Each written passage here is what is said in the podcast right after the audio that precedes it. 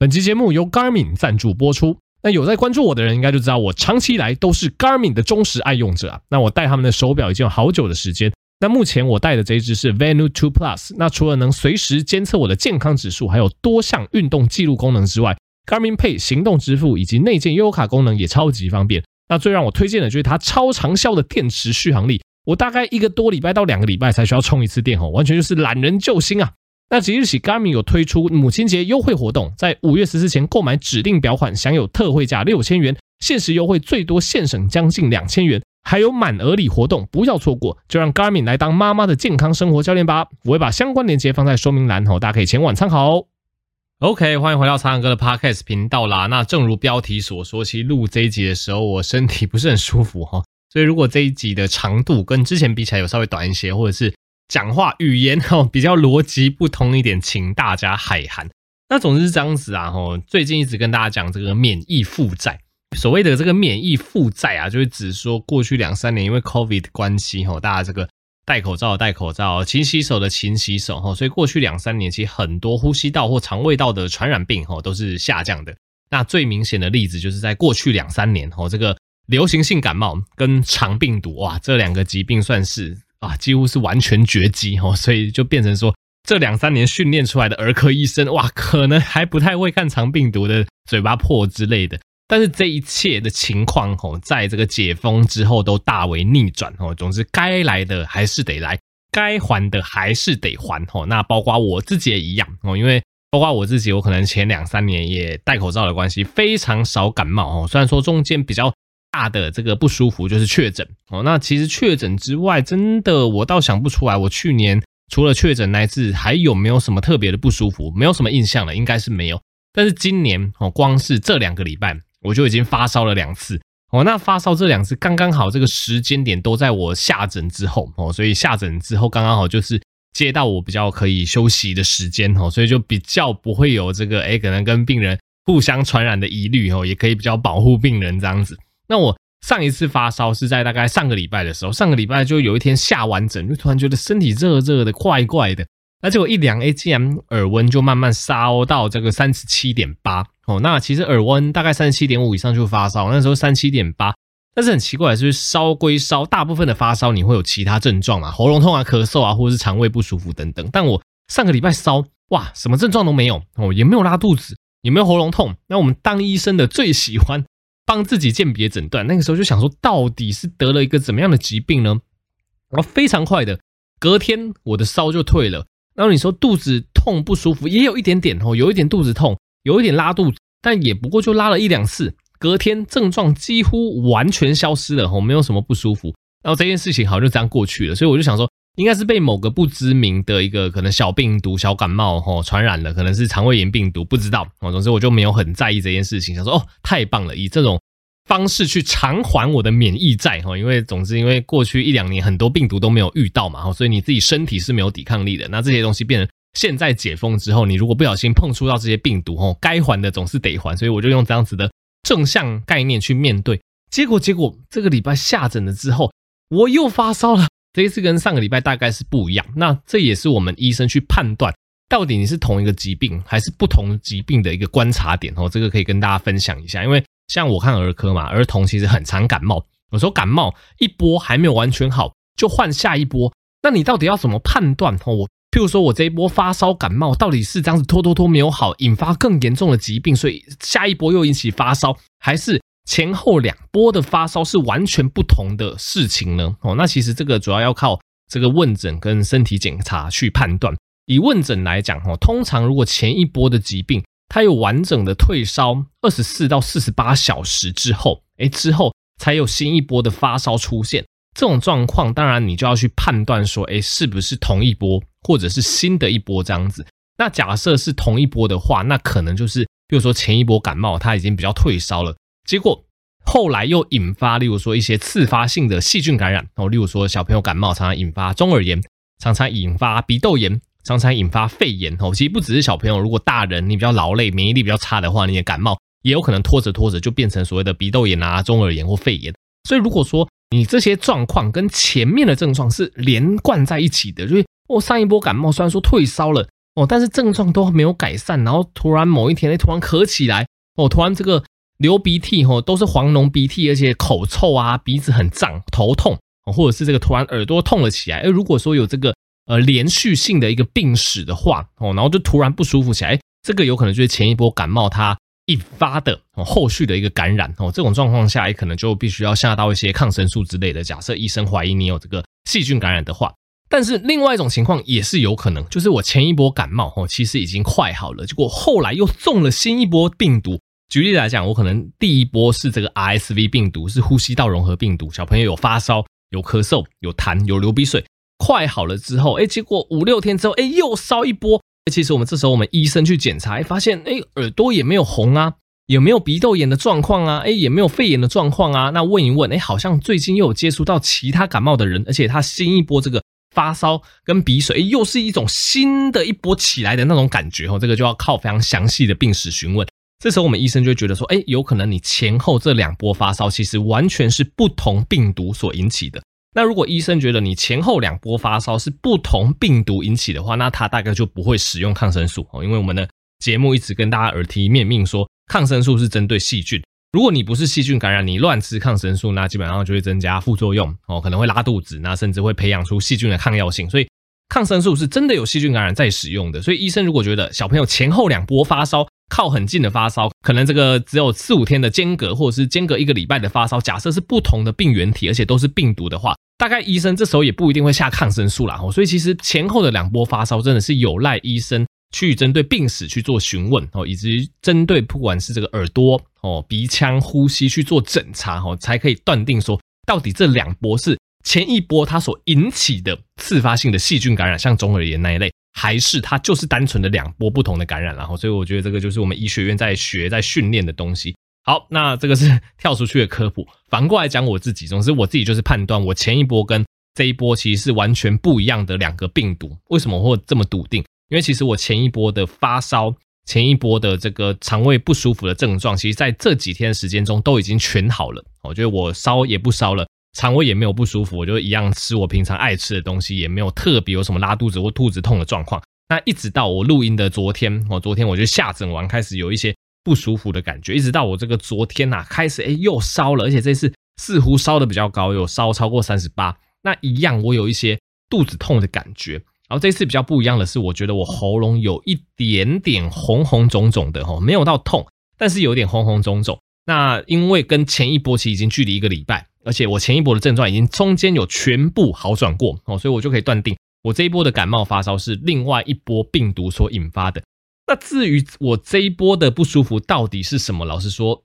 我也不知道，我第一件事情就是筛 COVID 哦，对，因为当然我们医生如果自己知道自己确诊 COVID，那当然尽量不要去接触其他人嘛，会传染给其他人哦。所以我在烧了之后，哎，我就自己验了 COVID。老实说，我觉得我自己症状没有很典型啦，因为 COVID 如果大家有得过，大概知道说哦，那个烧或者是那个喉咙痛、那个咳嗽会蛮明显的哦。但是我自己就是除了烧跟喉咙肿之外，其实大部分是肠胃道不舒服，所以我筛了 COVID 哦是阴性。那接下来我在想的，我在比较怀疑的，有可能是流行性感冒哦，特别是 B 流哦，B 型流行性感冒。因为其实近期像之前的节目跟大家分享过的这个流感大爆发哦，有 A 型流感，也有 B 型流感。那以 B 型流感来讲，B 型流感除了这个酸痛、喉咙一些呼吸道症状之外，它特别会容易造成这个肠胃啊、拉肚子的这个不舒服的表现哦。所以我现在是有觉得我自己是不是得了流感啦？哦，但是。还好，我烧大概就是烧了一天，然后烧到三八初，大概有没有到高烧啦？没有像 COVID 那个时候烧到三九四十，没有那么夸张。反正就是低烧，然后今天也比较退了，我觉得整体也没有说到那么不舒服了，所以还好。我觉得这一波虽然说有发烧，但症状对我来讲也没有到非常的不舒服哦。但是我自己觉得有可能是流感然后，所以总之这几天刚好我没有看诊，所以我会好好的在家里休息。把我的身体的病这个养好之后再去看诊这样子啊，总之就是用我自己的这个实力，用我自己的场况跟大家说明，最近外面的传染病哦真的很多。就算我在呃整间，我已经非常注意这个口罩的穿戴，已经非常注意这个干洗手跟湿洗手哦，真的非常注意。因为像常常跟大家提醒，干洗手它并不能解决所有的病原体哦，像一般的像流感病毒或者是呃像那个新冠哦这一类，我们酒精干洗手是可以去除的。但是假设你遇到，例如说像呃肠病毒或诺罗病毒哦这一种病毒，它干洗手就没有用，你就必须要湿洗手，而且建议是肥皂湿洗手才有用。所以其实我现在在整间，我每看完一个疑似，不管是可能是诺罗哦，或者是肠病毒。或是流感，或是 COVID 的病例，我都会依照我对他的判断去做干洗手跟湿洗手。就算我有那么完善的防备了，我觉得还是非常有可能被传染哦，因为一天看的病人实在是太多，最近每天基本上都会破百个病人，而且这破百个病人哦，大概呃七八成哦都是感冒不舒服的症状啊，所以就觉得啊，在这种环境下，有时候真的要保护好自己。那我也是利用这个方式，稍微建立一下我对这些病毒的免疫力，之后就比较不怕，因为我觉得这个就是。过去两三年都没有生病的债哦，我现在就是在还债，所以我是用比较正向的观点在经历这一些发烧的事情哦，给大家分享。OK，那下一个议题来跟大家分享一下午休哦，因为很多人台湾人有午休的习惯，因为我觉得就小学的时候，我不知道是不是全台的国小都是这样子，至少我读小学的时候，其实像中午我记得是十二点半到一点哦，是一个强制的午休时间哦。那我从小就养成午休的习惯，所以。到上班的时候，到这个医院，因为不可能午休嘛，所以每到中午的那段时间，都会觉得非常累，非常想睡觉这样子。那一直到我现在，因为在诊所，诊所这个早诊跟午诊跟下午诊中间有一个休息时间，我才又开始在这个比较累的工作之余，有稍微午休的习惯这样子。那总之，这是一篇发表在《肥胖》这个期刊上的一个新研究，它是在西班牙进行的研究哦。那它的结论蛮耸动的吼，那我觉得大家先不要自己吓自己。他的结论是什么呢？他们发现每天午休超过三十分钟的人，诶，似乎更容易罹患肥胖跟高血压。那相反过来，如果午休的时间比较短哦，小于三十分钟，那就比较不会有这个肥胖跟高血压的问题哦。那这个研究假设啦，假设他真的被媒体拿去报道，可能很多媒体又会开始断章取义，说不定你之后会看到哈，说明。媒体又会写说什么研究指出什么午休过长者容易早死之类的，反正媒体就喜欢做这件事情。那反正你常常在听我们的频道，所以大家知道说，哎，如果看到这个研究，其实相关性不代表因果关系。你注意我刚刚讲的是，每天午休超过三十分钟的人，他似乎更容易罹患肥胖跟高血压。意思就是说，每天午休时间比较长的人，他跟比较高的肥胖跟高血压是有相关联性的。但这个相关联性到底是不是因果关系？就是到底是不是午休太久造成哦容易肥胖跟容易高血压？其实这篇研究是没有办法回答的，他只做出这样子的一个相关联性的研究而已。那其实我们去细究一下这篇文章，其实也有细究，他就去研究了一下，哎，到底为什么午休比较久的人会比较容易肥胖跟高血压呢？然后他就发现，哎，原来啊这些午休比较久的人。他们大体来讲，我就是平均起来，他们第一个午餐时间比较晚哦，因为可能就是下午晚上还需要做一些劳动力的工作，还怎么样嘛，所以他们需要比较长的午休。那午休完，他们就继续做活，然后导致他们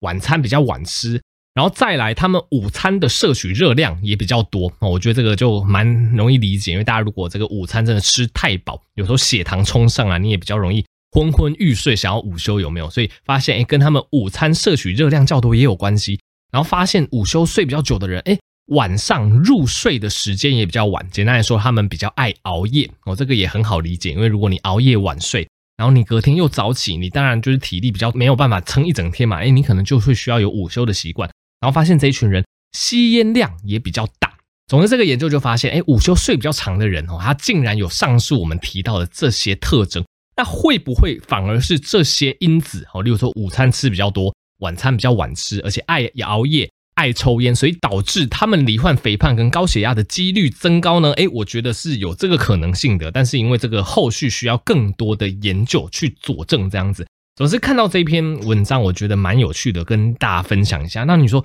诶，唱歌，那你看完这篇文章，你还敢不敢午休啊？我当然敢哦，因为我一直都是午休派的，因为。就像跟大家讲的，其实我看诊常一整天，哦，从早上从九点看到十二点，然后晚上要一路从下午三点一直到晚上的九点多，哈，所以我晚上还要连续工作六个多小时。所以如果我中间没有午休，哦，我真的试过，我大概看到晚上七八点那时候，我会变成一种活死人状态，然 后就是我的，我觉得我的脑力已经消耗殆尽，体力也消耗的差不多的。那如果我中午有睡一个比较好品质的半小时到一小时的午休，然后再搭配上，诶，我会配上这个药师健生活的能量饮，诶，我就发现说，诶，对我这个晚上的一个精神力的加持是非常有帮助的。所以我一样哦不会改变我午休的习惯，但是我建议大家，诶，如果你有午休习惯的话，你要去看一下，诶，你的个人的那些特质有没有符合我们这个看到这个研究文章所讲的，你是不是都比较爱熬夜哦，所以导致你会需要睡午觉。那再来，诶，你是不是有这个抽烟的习惯？你是不是晚餐太晚吃哦，有吃宵夜的习惯？我觉得大家可以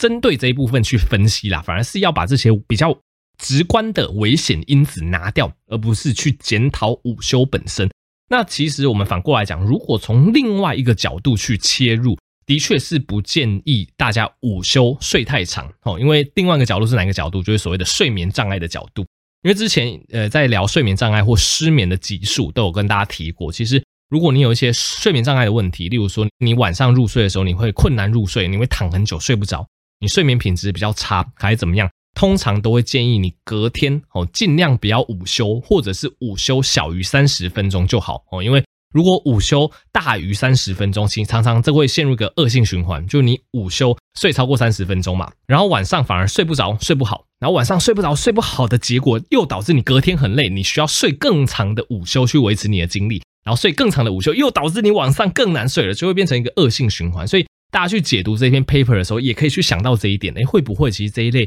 他午休需要睡超过半小时的人，他是不是晚上有一些睡眠的障碍？那有这个睡眠障碍才导致他。午休会睡得比较久，才导致因为有睡眠障碍。之前也跟大家讲过，睡眠障碍的人通常也比较容易肥胖，通常也比较容易高血压，说不定是这样子的一个因果关系啊，而不能去怪睡午休本身这样子。好，总之不管是从哪个方面来讲，我都建议说，大家其实午休的话，尽量不要超过三十分钟，然后去检讨一下自己是不是真的有一些抽烟啊、吃宵夜啊、午餐吃太多精致淀粉等等的坏习惯。这样子改变之后，对于你的这个高血压的发生率，或者是肥胖的发生率，都会有有所帮助哦。OK，那今天最后一个主题跟大家分享一下所谓的下肢的静脉曲张哦，因为我刚好近期拍影片，我跟大家讲到这个精索的静脉曲张哦，还还没有发布啦，大家可以期待一下。那其实静脉曲张这个词很多地方很常见哦，常见的就像精索的静脉曲张哦，就是男生的左边蛋蛋可能就比较大颗，会有沉沉重重的感觉。那再来，如果是这个肛门附近的静脉曲张，就叫做痔疮哦。那再来。非常多女性会发生的下肢的静脉曲张哦，就是可能下肢会看到一条哦，这个绿绿青青，有点像青蛇这样子的东西哦。那这个大家都要特别的注意。那这边我引用万方医院心脏血管外科主任李少荣医师的说法哦，基本上，哎，他为什么会发生静脉曲张？就是静脉它是有个瓣膜去阻止逆流的，所以为什么这个下肢小腿特别容易发生静脉曲张呢？因为你可以想想看，你下肢的血液要回流哦，它要。对抗地心引力哦，这个静脉的血要努力的往上爬。那因为静脉里面有这个瓣膜哦，它瓣膜就可以阻止血液逆流嘛哦。但是如果说哎，你真的站太久，比如说你的职业是经常需要久站，而且你久站的工作，你腿又没有办法动，你没有办法去让你的小腿肌肉去收缩、去挤压那些静脉，帮助血液回流，就是你都没有动，你就久站的状况下，哎，其实这个下肢静脉的血液它积在那边久了，常常这个静脉就会开始变大。那里面的这个瓣膜，它的功能就会开始受损，那这会变成一个恶性循环哦。这个静脉就会越撑越大，就会变成一个静脉曲张。那静脉曲张它常常会导致下肢的肿痛，那严重的话甚至会流血溃疡。那如果有合并髂静脉的压迫的话，甚至可能会在下肢引起严重的血栓呐。然后这个血栓有时候跑到这个这个肺动脉变成这个肺栓塞哦。这之前节目也跟大家讲过，所以其实严重的静脉曲张是会需要治疗的。那其实就像我们刚刚讲的，其实静脉曲张的患者啊，女性比男性多四倍哦。那这个可能是跟这个解剖构造以及跟这个职业相关啦哈。因为包括像我们比较刻板印象